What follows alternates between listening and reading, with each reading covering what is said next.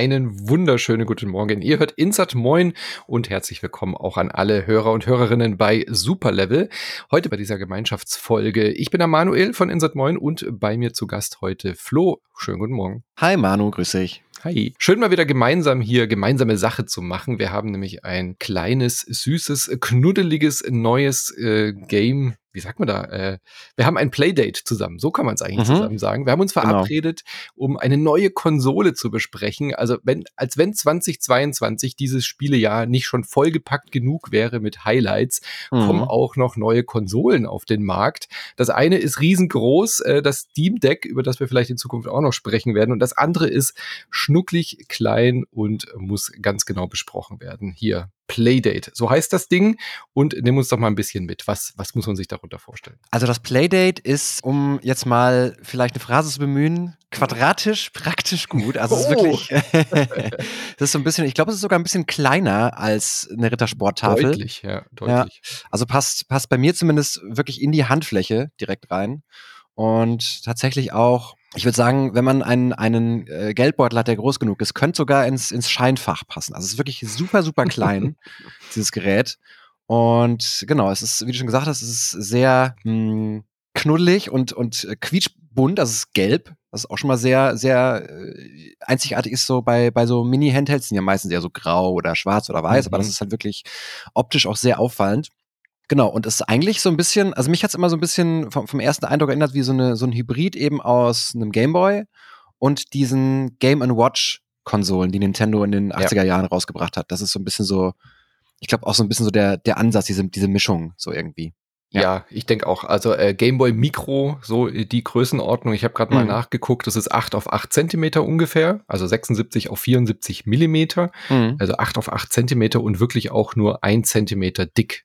Ein äh, faszinierendes kleines Ding. Man hat, man hat, wirklich so das Gefühl, man hat ein modernes Watch and Play in der Hand. Es hat auch eine, eine Uhr vorne auf dem Display und ganz wichtig, warum es eben auch so ein Retro-Charakter äh, ausstrahlt. Es ist ein reines Monochron-Display, also äh, wirklich nur schwarz schwarz-weiß, aber ein gestochen scharfes Bild, aber auch mhm. ohne Hintergrundbeleuchtung. Also wirklich wie, die, wie der allererste Gameboy, nur mit einem top aktuellen Display, hat man so das Gefühl.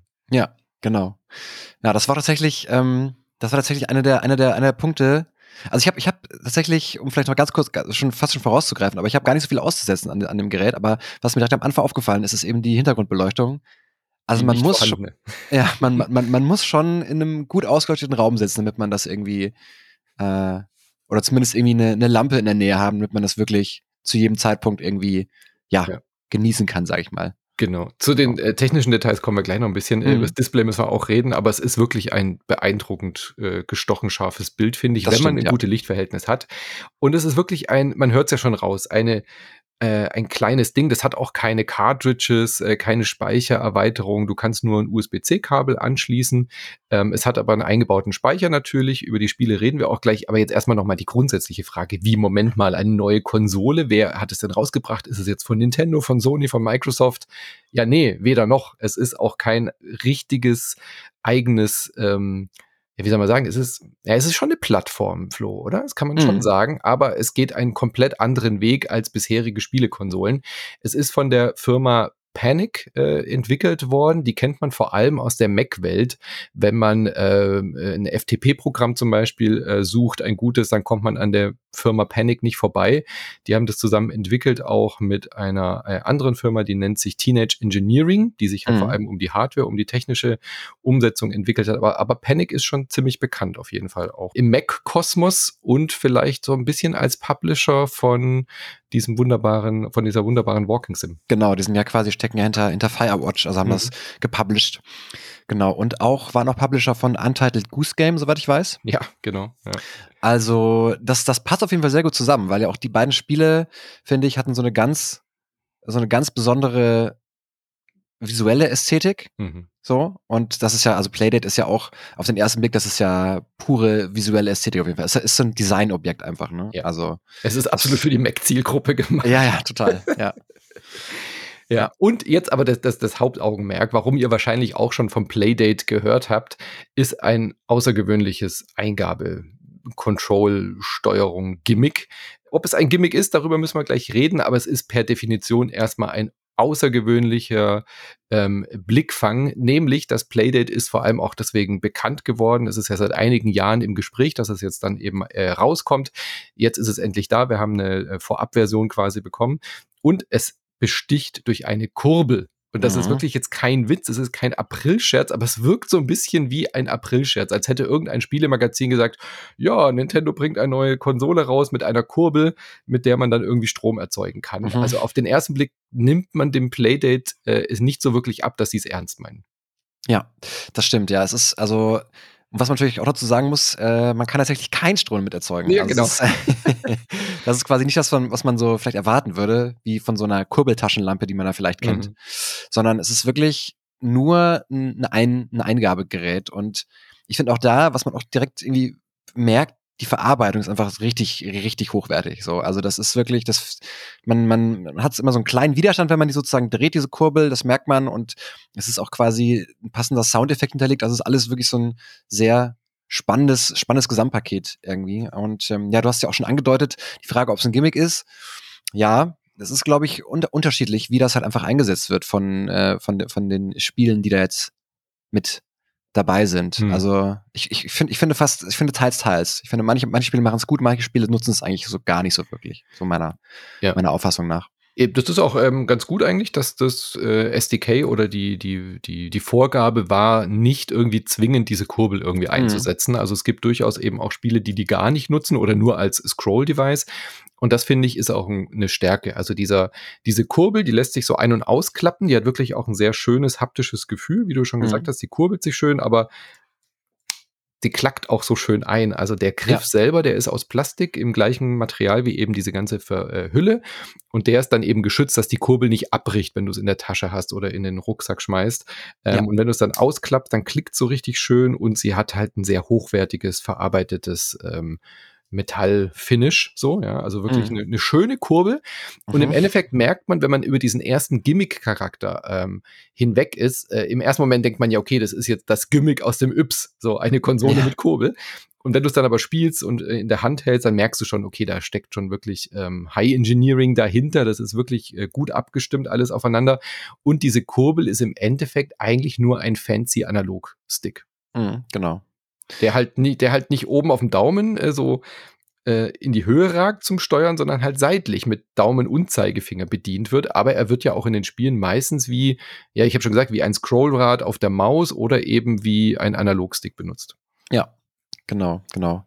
Ja, das ist tatsächlich auch, ähm, das ist, äh, also man, man kann ja auch tatsächlich, was ich auch sehr spannend fand, man kann ja, oder man wird auch das Playdate an, an, an den Rechner an seinen Rechner streamen können, mhm. die, die Inhalte. Und da kann man dann nämlich einen Controller mit verbinden, also über die Bluetooth-Verbindung seines Rechners. Und genau, das ist halt wirklich so, wie wenn du halt einfach einen Analogstick so links oder rechts kreisen lässt. Das sind genau die Bewegungen, die du halt einfach nur halt nicht ähm, nach links und rechts machst, sondern eben nach, ja, vorne und hinten, weil die Kurbel ja quasi seitlich angebracht mhm. ist und du so halt kurbelst, genau. Ist eigentlich, eigentlich spannend, so diese, dass es, dass er, dass es einen ganz anderen Eindruck macht als ein Analogstick, obwohl es im Endeffekt ja genau die Funktion hat. Also schon, schon, ja. schon sehr smart gemacht, dass sie eigentlich eine total etablierte Eingabemethode nochmal so neu framen können mit dem Playdate. Schon Total. smart gemacht. Richtig smart. Ich habe auch gesehen, in den ersten Entwicklungsstudien war auch die Überlegung, ob diese Kurbel nur ein Device ist. Also sie hatten erst überlegt, quasi an der Seite rechts so einen ähm, Steckplatz zu machen, wo man verschiedene außergewöhnliche Input-Geräte äh, einstecken kann. Mhm. Und die Kurbel war halt die erste Idee äh, und haben sich dann aber dafür entschieden, aus technischen Gründen eben das auch fix äh, zu machen und so zu lassen. Aber durchaus spannend. Ähm, die Kurbel hat aber trotzdem, auch wenn sie eigentlich nur ein fancy Analogstick ist, sie fühlt sich auch in den Spielen dann wirklich sehr anders an, was durch das Gesamtkonzept mhm. äh, auch natürlich des Playdates ist, wie die Spiele ähm, da gemacht werden und wie die erscheinen. Äh, damit hängt es, glaube ich, schon stark zusammen. Aber es fühlt sich halt wirklich wie ein Vorspulen, Zurückspulen an, mhm. wenn du zum Beispiel dieses äh, sehr genau für dieses, äh, für diese Kurbel gemachte Spiel äh, mit dieser Zeitdimension äh, ist. Also du hast dann so ein Männchen, was von links nach rechts läuft ähm, und du kurbelst halt einfach mit der, mit der Kurbel wirklich die Geschichte vorwärts, die Zeit. Und wenn du halt sehr langsam kurbelst, so bewegt sich dieses Männchen sehr langsam. Und wenn du zurückkurbelst, dann dreht sich halt auch die Zeit rückwärts. Also mhm. das ist so ein Paradebeispiel, wie wie diese Kurbel das trotzdem sich anders anfühlen lässt. Es würde sich seltsam anfühlen, mit dem Daumen im Kreis zu drehen, um die Zeit vorzuspulen, weißt du? Ja. So, ich habe das Gefühl, da passt es halt einfach perfekt. Während äh, bei einem bei einem Spiel wie das erste, was jetzt irgendwie dann auch da ist, so ein California Games Surf Game. Mhm. Auch da fühlt sich sehr intuitiv an, aber das würde sich jetzt mit dem klassischen Analogstick nicht so viel anders anfühlen. Ja, das stimmt, genau. Das ist auch, also ich finde es auch spannend, dass das Spiel zu den ersten gehören wird, die man spielen können wird. Mhm. Weil, ähm, ich weiß nicht, wir werden wahrscheinlich gleich noch über den, über den Veröffentlichungsmodus ja. sprechen. Aber dieses Spiel, genau, Whitewater Wipeout heißt das, muss ich sagen, zum Beispiel fand ich auch eins der schwächeren Spiele. Ich persönlich. Ja, so. Äh, ist jetzt sehr intuitiv, weil du halt einfach das Surfbrett genau so drehst, wie du die Kurbel drehst und du mhm. musst halt mhm. immer gucken, wieder passend ins Wasser zu fallen. Aber ja, du merkst dann recht schnell so, ja, okay, also dafür hätte ich jetzt aber keine Kurbel gebraucht. Aber trotzdem ja. fühlt sich's gut an, mit der Kurbel dieses Surfbrett irgendwie zu drehen. Finde ich, äh, ist, ist so ein kleines, nettes Game. Aber ja. Genau, wenn wir jetzt schon über ein paar Spiele und so reden, wie kommen die denn auf das Playdate? Weil ich habe gesagt, es gibt keinen Modulslot. Ähm, mhm. Klar, mit dem USB-C könnte man Spiele draufladen, aber auch da hat sich Panic bzw. die Playdate-Leute was Neues einfallen lassen, was auch wiederum nicht so neu ist. Es ist nämlich im Endeffekt eine Art Abo-Programm oder eine Art mhm. Season Pass. Genau. Ja, es ist ja quasi so, dass also es wird 24 Spiele geben insgesamt. Für Season 1. Ja. Für Season 1, genau. Die quasi in inkludiert ist im, im Kaufpreis. Also ich glaube, wir haben noch nicht bekannt gegeben, ob dann zukünftige mhm. Seasons vielleicht noch was kosten. Das ist, glaube ich, noch nicht klar. Ja. Aber beim Grundpreis ist das quasi mit dabei, die erste Season aus 24 Spielen. Und das wird jede Woche werden da zwei Spiele veröffentlicht. Das heißt, man hat dann quasi zwölf Wochen oder drei Monate jede Woche eben zwei neue Sachen, die man irgendwie ausprobieren kann mit unterschiedlichen Längen und ich glaube unterschiedlichen, mhm. ja, also man wird sicher, werden wahrscheinlich nicht alle Leute, die ein Playdate haben, dann jedes Spiel auch durchspielen, sage ich mal. Aber man hat auf jeden Fall die Möglichkeit, sich dann in Anführungsstrichen gratis oder im Preis inbegriffen dann eben jede Woche zwei Spiele anzugucken. Und interessant daran, ab dem Moment, wo du das Playdate aktivierst, also mhm. für dich, ab dem Moment, wo du das Playdate auspackst, hast du die ersten zwei Spiele und dann mhm. kommen jede Woche von deinem Datum aus gesehen zwei neue dazu. Also ja. nicht so, dass du, wenn es jetzt irgendwie halt erst, wenn du jetzt orderst, kommt es ja auch erst 2023, weil die mhm. erste äh, Batch schon ausverkauft ist. Äh, ist ja nicht so, dass du dann auf einmal das Ding anmachst und da sind 50 Spiele, sondern ja, äh, genau. du kriegst dann jede Woche quasi so ein Überraschungspaket und ist dann auch wirklich süß animiert. Es ist dann auch ähm, mit so Geschenkpapier verpackt und dann ziehst du diese Verpackung auf und dann siehst du zwei neue Spielchen. Das ist äh, sehr, sehr süß gemacht auf jeden Fall. Ja, ja auf jeden Fall. Das ist alles, alles einfach sehr, ja, sehr, sehr verspielt einfach. Also wie der, der Name ja auch schon, der auch schon sagt, weil ja Playdate ist ja übersetzt, quasi ist ja das, was man, was äh, Elternpaare zwischen mhm. ihren Kindern sozusagen ausmachen. Also einfach eine Verabredung zum Spielen. Und genau, diese Verabredung findet halt beim Playdate dann, ja, einmal pro Woche dann quasi statt. Es ist übrigens auch das, was Erwachsene mit Kindern dann machen müssen, um wieder Zweisamkeit zu haben. Dann müssen sie ja. auch wieder ein Playdate machen, aber das ist ein anderes Thema. Ja. ähm, sie haben, wie gesagt, noch nicht veröffentlicht oder bekannt gemacht, was jetzt dann nach diesen 24 Spielen passiert. Mhm. Auf der Webseite steht nur with a few extra surprise games along the way. Also ich rechne mal damit, dass vielleicht zu den 24 noch ein, zwei Überraschungsspielchen dazukommen, die vielleicht zum Zeitpunkt, als die Webseite gemacht worden ist, als das Paket geschnürt wurde, vielleicht noch in der Entwicklung waren. Mhm. Ich kann mir gut vorstellen, dass sie einfach sagen, hier, zack, äh, Überraschung zu, zu Weihnachten gibt's noch mal zwei, drei Spielchen, die irgendwie ein Weihnachtsthema haben. Weißt, solche Geschichten könnte ich mir vorstellen dass das einfach damit drin ist. Und The Future ist noch nicht klar. Also ich, ich gehe mal davon aus, dass wenn das Ding ein Erfolg ist, dass die Leute dann ja auch eine, eine Season 2 wollen. Mhm. Wenn dann mhm. mehr EntwicklerInnen dazukommen, vielleicht dann auch irgendwie eine Season 2 geschnürt wird. Ich hätte trotzdem jetzt gerne gewusst, wenn ich dieses Ding kaufe, ob ich dann da nochmal mit Extrakosten rechnen muss. Das finde ich nicht sauber kommuniziert, leider. Ja, das stimmt. Das ist, also in unserer äh, in this society, würde ich sagen, mhm. muss man fast davon ausgehen, dass es extra Kosten gibt dann ja. der zweiten Season. Aber ja, hätte man dann auch zu welchem Preis halt auch die Frage. Ja. Genau, das ist das ist eben die Frage, ja. Das ist halt die Frage, was was ähm, jetzt bei also wie, wie da sozusagen die die Verteilung ist, sag ich mal, die die interne Verteilung, dass man sagt, wie, wie viel wollen wir für das Gerät aufrufen und was, was von diesem Ankaufspreis sind quasi die Spiele für uns von der, mhm. von der Werteinschätzung. Ja. Aber genau, ja, das, das, das ist halt so ein bisschen die Frage. Ja. Ich finde es aber trotzdem ein sehr spannendes und interessantes Konzept. Ähm, es passt zu unserer Zeit natürlich mit diesem mhm. Abo. Mhm. So, äh, du hast quasi so eine Art Mini-Game Pass in, mhm. im Handheld-Format, was ich erstmal ganz, äh, ganz spannend finde.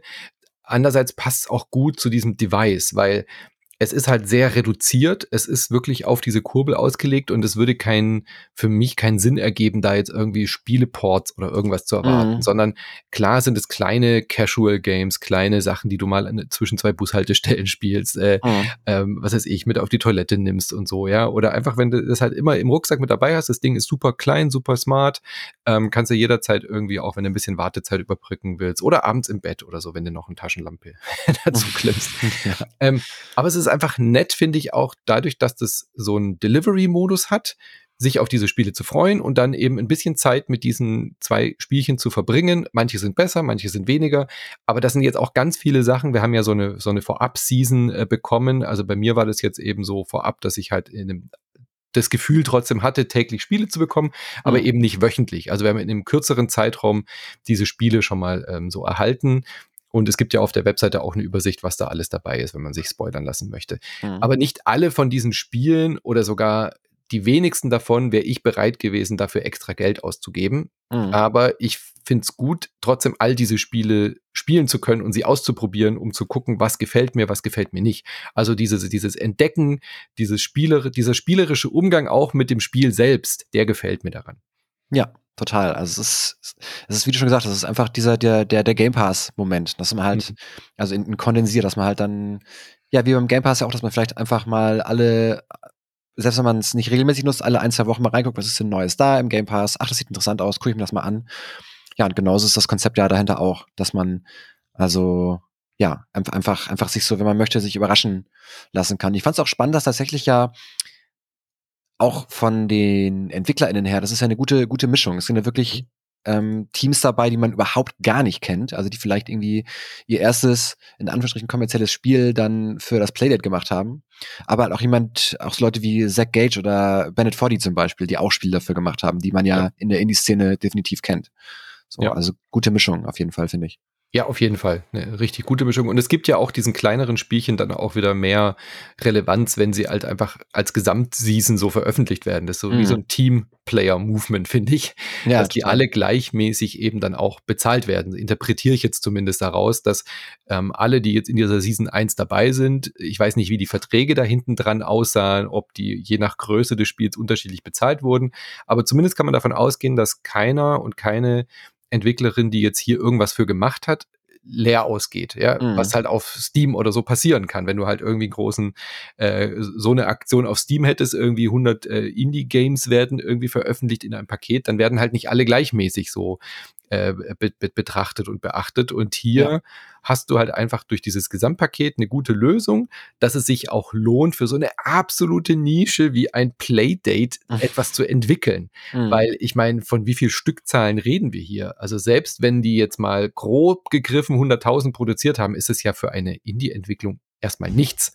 Mhm. Und äh, wahrscheinlich sind es weniger als 20.000 oder so, die da jetzt äh, rausgegangen sind. Ich kann es nicht einschätzen, wie groß oder wie, wie viele es davon gibt, aber wir reden hier trotzdem von einer sehr, sehr kleinen Menge an potenziellen Kunden. Und deswegen finde ich diese Lösung mit den Seasons eigentlich ganz gut gemacht. Ja, genau.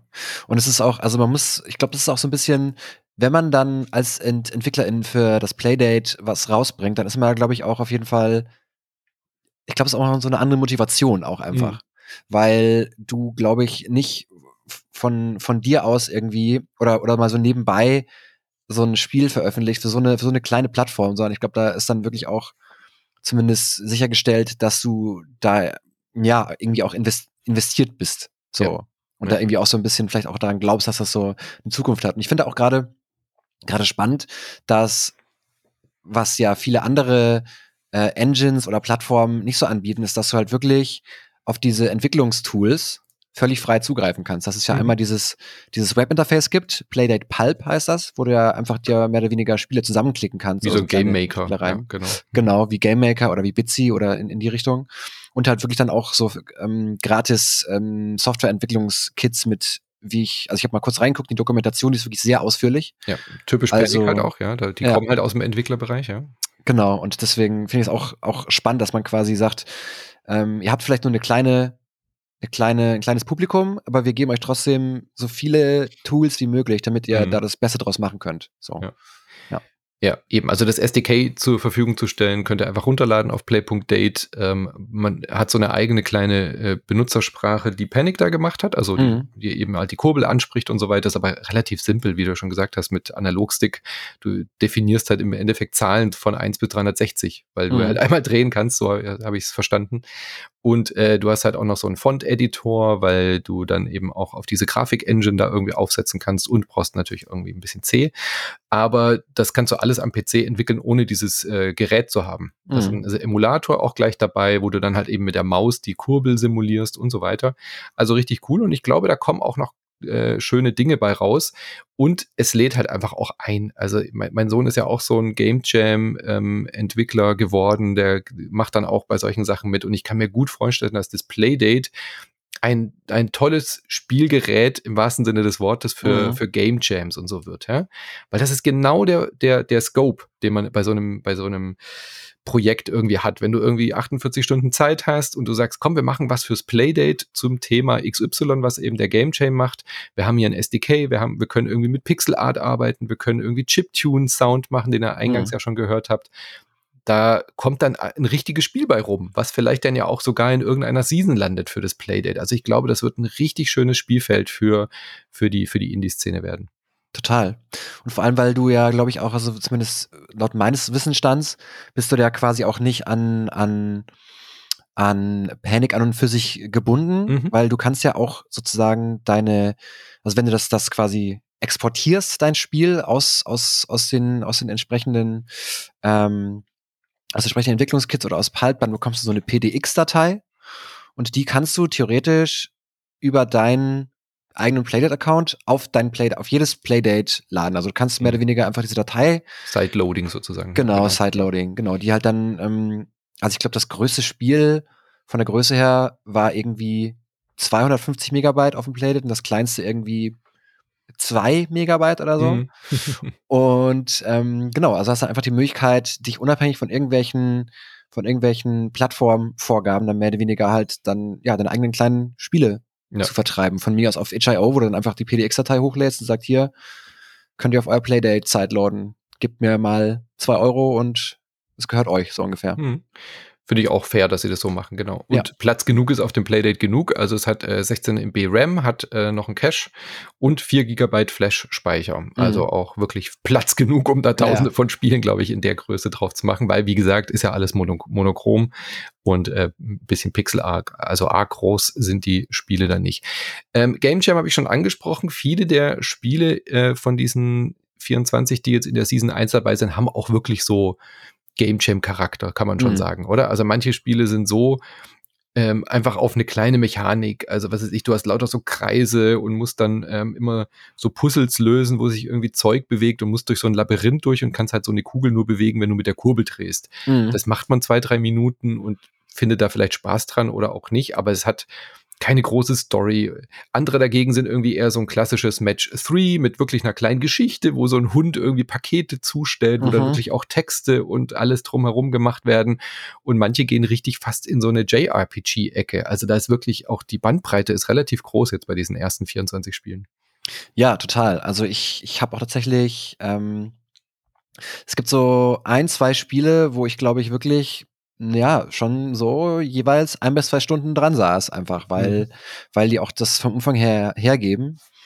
Also, und wie schon gesagt, es gibt dann zum Beispiel, keine Ahnung, es gibt auch sowas wie ein Snake-Klon, ähm, wo dann die Punkte, die du fressen musst, um deine Schlange länger zu machen, ähm, ein Eigenleben haben und sich auch in, in dir verbeißen können, sozusagen. So, das ist also so ein netter kleiner Twist, aber es gibt halt wirklich auch so Spiele von so, wie du schon auch schon gesagt hast, mit dem Match 3 zum Beispiel, so, also so ganz, ganz, ganz ganz grundsätzliche, bekannte ähm, Spielprinzipien, die da so einen kleinen Twist bekommen, die dann vielleicht nicht so, nicht so super überraschend oder, oder super lange fesselnd sind.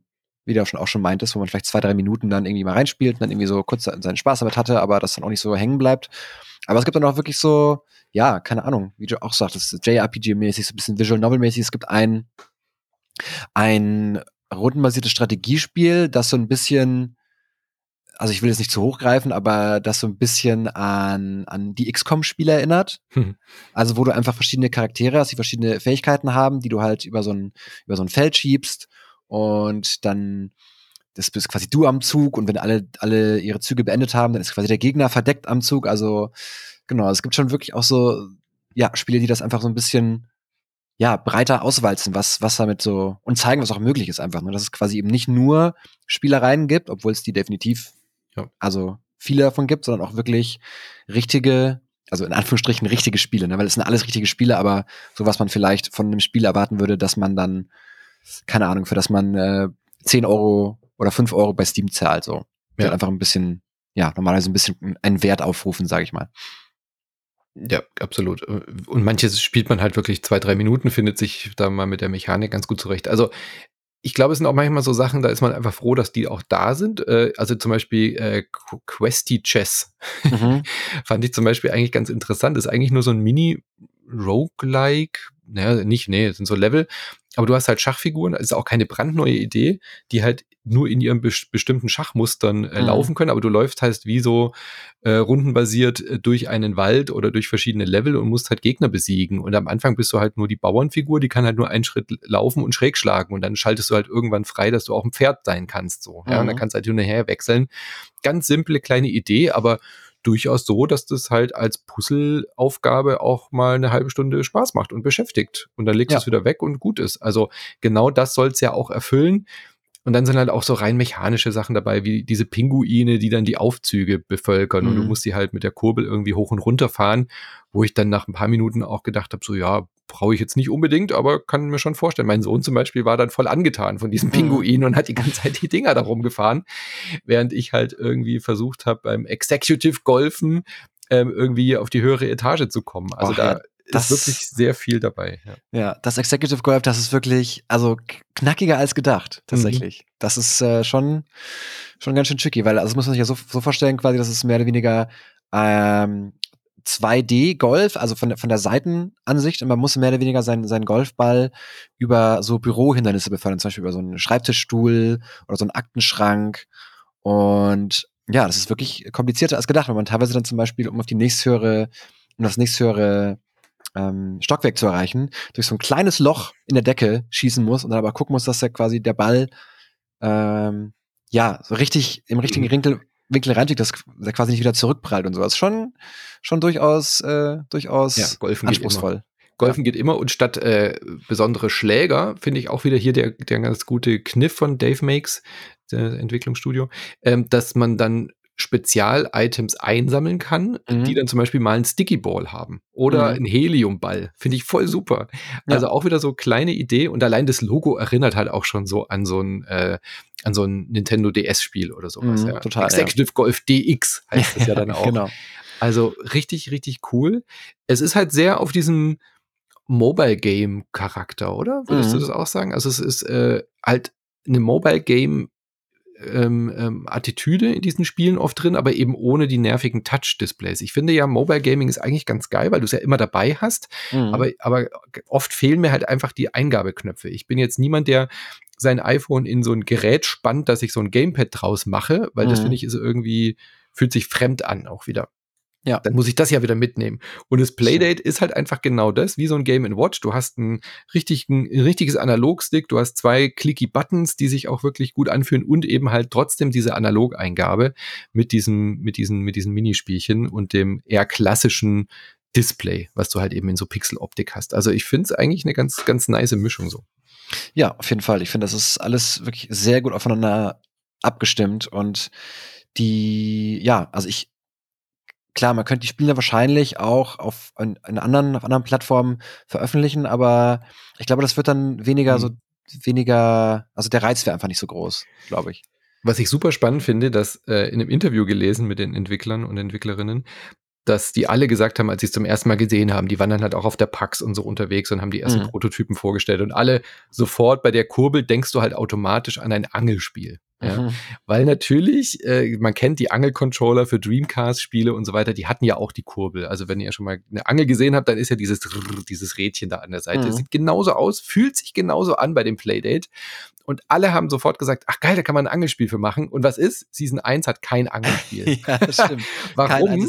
Ja. Weil alle gesagt haben, naja, jeder, jeder macht doch ein Angelspiel, wir lassen uns was anderes einfallen. Und jetzt ist ja. es wirklich so, dass keiner von und keine von diesen angesprochenen Studios ein Angelspiel gemacht hat. Ich hoffe mhm. sehr, dass Season 2 kommt mit Angel, mit voller Angelspiele oder eine Angelseason. Ja, das wäre richtig gut, das stimmt. Ja.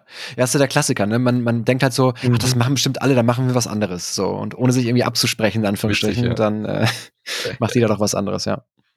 Sehr cool. Ähm, die Sache mit äh, dem Sound habt ihr ja schon gehört. Ich finde, die Musik ist wirklich cool. Also es hat tolle Lautsprecher drin. Also ich war baff, was für ein Sound, was für ein knackiger Sound da rauskommt. Mhm. Es knarzt nicht. Ähm, allein die Lautstärke hoch und runter drehen macht schon Spaß. Also mhm. dieses Menü aufzurufen ist irgendwie, das schwingt dann so rein und dann bip, bip, bip, bip, bip. Es macht Spaß in diesem Spiel irgendwie, äh, in diesem System irgendwie Knöpfchen zu drücken. Ja. Und äh, es gibt auch einige Spiele, die sehr auf Musik basieren. Also zum Beispiel, wo du mit der Kurbel dann so Schallplatten drehst, um Sounds abzuspielen, um dann den richtigen Sound zuzuordnen. Das ist eine mhm. ganz simple Game-Idee, aber macht irgendwie Spaß. Es gibt sogar kleine Tools, oder? Ich, das musst du mir erklären. Boogie Loops ist so ein mhm. Tracker, nennt man das, glaube ich. Chip-Tracker. Ähm, genau, beziehungsweise ein, ein, ein Sequencer, würde ich, würd ich sagen. Genau, ja. genau, und das habe ich sofort direkt an äh, Mario Paint erinnert. Ja. Da gab es ja auch diese, diese Composer-Funktion. Und äh, genau, also ich glaube, da merkt man vielleicht auch so ein bisschen, vielleicht ist das so ein bisschen der Brückenschlag zu oder die, die, die, ähm, der, der Not in Richtung äh, Teenage Engineering, was die normalerweise machen, weil, das sollte man vielleicht auch noch mal kurz erwähnen, dass sie ja eigentlich machen die ja Musikinstrumente in mhm. Anführungsstrichen, mhm. weil Teenage Engineering, die sind ja dafür bekannt, dass sie, es gibt so diesen ganz, ganz bekannten ähm, Mini-Synthesizer äh, OP1, nennt er sich. Und das ist, also der ist bei, spricht halt sowohl Technik als auch Design-Nerds total an. Der kostet über 1000 Euro neu mhm. und ist halt total, total beliebt, weil er eben auch so, so einen spielerischen Ansatz hat. Also die ganzen Effekte, die da eingebaut sind, die haben auch immer so ein kleines grafisches Interface mit dabei, wo du halt irgendwie auch so eine, so, ja, quasi, quasi siehst, was du machst, wenn du an den Knöpfen da rumdrehst. Und ich glaube, das ist so ein bisschen, vielleicht so ein bisschen ein, ja, eine, eine ein Hinweis auf diese, auf diese, diese Geschichte der Firma, die eigentlich eher mit Musikinstrumenten hm. bekannt geworden ist. Die aber jetzt auch tatsächlich, wie ich äh, kürzlich erst gesehen habe, auch ein PC-Gehäuse jetzt herausgebracht haben, Teenage Engineering, in knalligem Orange. Passt sehr gut zum Playdate dann quasi. das stimmt.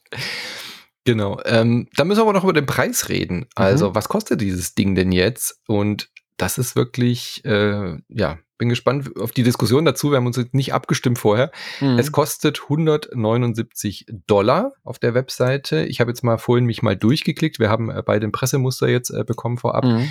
Äh, wenn man sich durchklickt mit Shipping und Versand und dann eben ähm, Steuerkram und so weiter und das dann umrechnet, bis es bei einem ist, dann 2023 äh, liegt man bei, sage und schreibe, 221 Euro und 79 Cent. Was mhm. sagen wir dazu, Herr Zandt? Ja, ähm, also ich, ich, ich, ich glaube, also ich glaube, wahrscheinlich kann man es nicht niedriger ansetzen, mhm. wenn man auch irgendwie die EntwicklerInnen ähm, da so ein bisschen eben äh, vernünftig daran beteiligen möchte, aber ja. es ist schon ein ziemlich hoher Preispunkt für das, was es ist. Ja.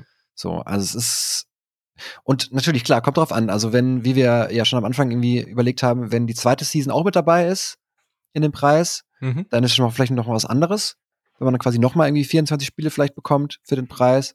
Aber so wie das jetzt gerade ist, ist schon, ist schon ein ordentlicher Preis. Wenn man dann überlegt, dass man zum Beispiel, also wenn man, dass man sich ja theoretisch auch für weitaus weniger Geld einen, von mir aus einen Raspberry Pi zusammenbauen könnte und da irgendwie einen Emulator drauf, draufladen und sich da irgendwelche, irgendwelche kleinen ähm, monochromen äh, Spiele mehr oder weniger ähm, drauf packt.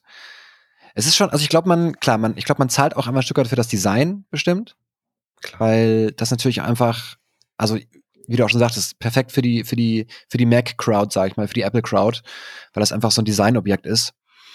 Ähm, aber ja, also ich find's, ich glaube, ich find's, wenn man sich, wenn man alles drumherum betrachtet, ist der Preis fair, aber es ist trotzdem, dürfte, glaube ich, trotzdem ein paar Leute abschrecken, die vielleicht grundsätzlich Interesse daran haben, dass es halt dann doch über 200 Euro kostet, dieses, äh, dieses Minigerät mit den 24 Spielen, von denen vielleicht die Hälfte einen maximal fünf Minuten unterhalten. So. Es ist, man kann über diesen Preis eigentlich gar nicht richtig reden, finde ich, weil es mhm. ist halt ein Liebhaberstück. Ja, ja es ist halt ein absolutes Liebhaberstück. Ich meine, wenn du es mit dem Preis von der, von der Switch vergleichst, äh, lässt sich nicht gegenrechnen für den Spielekatalog, die du da bekommst und natürlich auch die Hardware.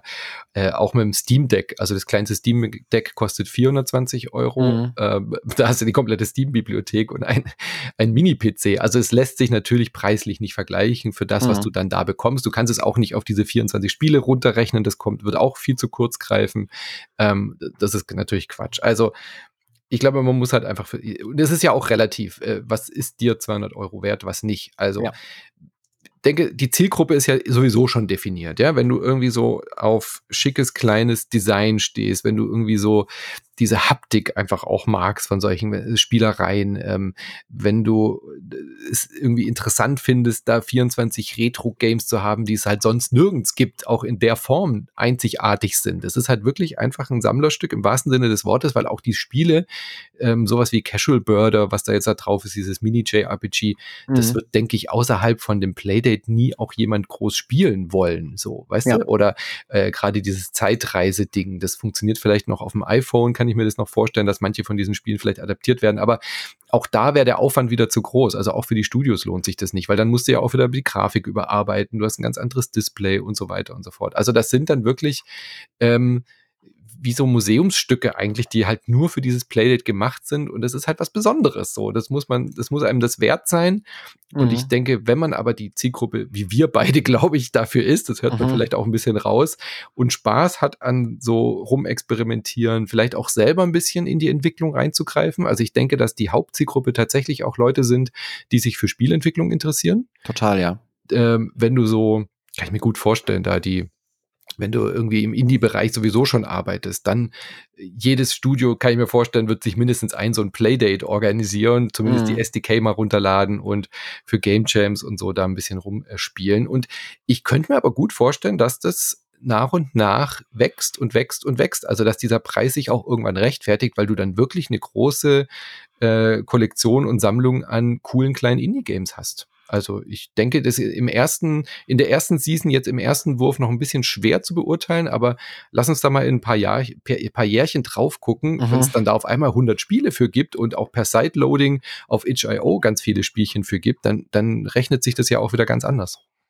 Ja, total. Also ich denke, das ist auch ein definitiv ein, ja, ein Produkt, das einfach eine, ähm, also wie, wie groß oder bedeutsam die Zukunft aussehen wird, das kann man, glaube ich, noch schlecht sagen, aber dass es auf jeden Fall eine Zukunft hat, das glaube ich auch, auf jeden mhm. Fall. Also, dass ja. es da, dass das nicht irgendwie untergehen wird, weil es halt auch, wenn alles immer digitaler wird und immer weniger physische Spiele verkauft werden und ähm, aber es gibt halt trotzdem immer noch die, die Leute, in, in sämtlichen Medienbereichen, ja. Also im Musikbereich halt Leute, die immer noch Platten kaufen oder ähm, keine Ahnung, Leute, immer noch Bücher kaufen oder Blu-rays mhm. und solche Leute, die halt dann vielleicht auch Wert darauf legen, was, was, was in der Hand zu haben, mehr oder weniger. Obwohl natürlich die Spiele von, von, die Playday-Spiele alle, alle auch nur, nur äh, digital existieren, aber einfach so, ja, einfach so ein, so ein Objekt sich in den, in den, äh, auf den Couchtisch zu legen oder in den Schrank zu stellen, die wird's immer geben. Und ja. der, der Ansatz ist dafür auf jeden Fall einzigartig genug, und dass das, dass das funktionieren wird. So, es hat nur die Frage, wie groß es im Endeffekt letztlich wird, aber man sieht ja schon, die erste, die erste Marge ist schon, ist schon ausverkauft. Mhm. Und ja, das wird sicher, das wird sicher, wird sicher noch einige, einige coole Sachen für geben in Zukunft, denke ich. Ja. Und ich finde es tatsächlich für mich reizvoller als jetzt so ein SNES e Mini oder, mhm. oder ein Amiga Mini oder so. Also die ganzen Mini-Konsolen, die jetzt rausgekommen sind, die halt so eine limitierte Sammlung haben, wo die Tastatur nicht mal drückbar ist und so mhm. beim C64 Mini. Also das SNES e Mini war schon auch cool und so, aber da, auch da war ja die gleiche Diskussion, naja, das kannst du mit einem mit einem Pi äh, und Emulator auch machen. So, aber mhm. es ist halt was anderes. Das auszupacken, anzuschließen und es läuft, ist halt auch was anderes, als da wirklich irgendwie Emulatoren drauf zu schmeißen und so weiter. Ja. Und äh, das Playdate ist so in, in der Form halt auch unique, weil es ein für mich ein Retro-Gefühl übermittelt, aber mit mhm. neuen Spielen. Also ich bin ja. die perfekte Zielgruppe dafür, weil ich mag Retro, aber ich spiele nicht gern Retro. Ja. ich will immer neue Sachen, ich will neue Dinge ausprobieren und ich will auch sowas wie eine Kurbel dran haben, mhm. wenn ich das noch nie gesehen habe und trotzdem aber irgendwie kann ich mich auch ergötzen, wenn das Ding jetzt auf meinem Schreibtisch steht und auch mal ein paar Wochen nicht gespielt wird. Ähm, Finde ich völlig in Ordnung. Ja. Was da noch kommt, so als Erweiterung, da merkt man auch, was die Zielgruppe ist. Da kommt noch so eine ähm, so ein, so ein viereckige Tisch äh, Deko-Erweiterung, wo du dann mhm. das Playdate so reinstellen kannst, dann ist das wie so ein wie so ein Würfel, wie so ein Companion Cube auf dem Tisch, wo du dann den Stift ja. reinstecken kannst, wo du ihn den das Playdate hat ja immer die Uhrzeit vorne eingeblendet, was du dann eben so äh, als Deko-Element auch auf dem Tisch haben kannst, hat dann auch eine Bluetooth-Lautsprecherbox, also das soll noch dazukommen.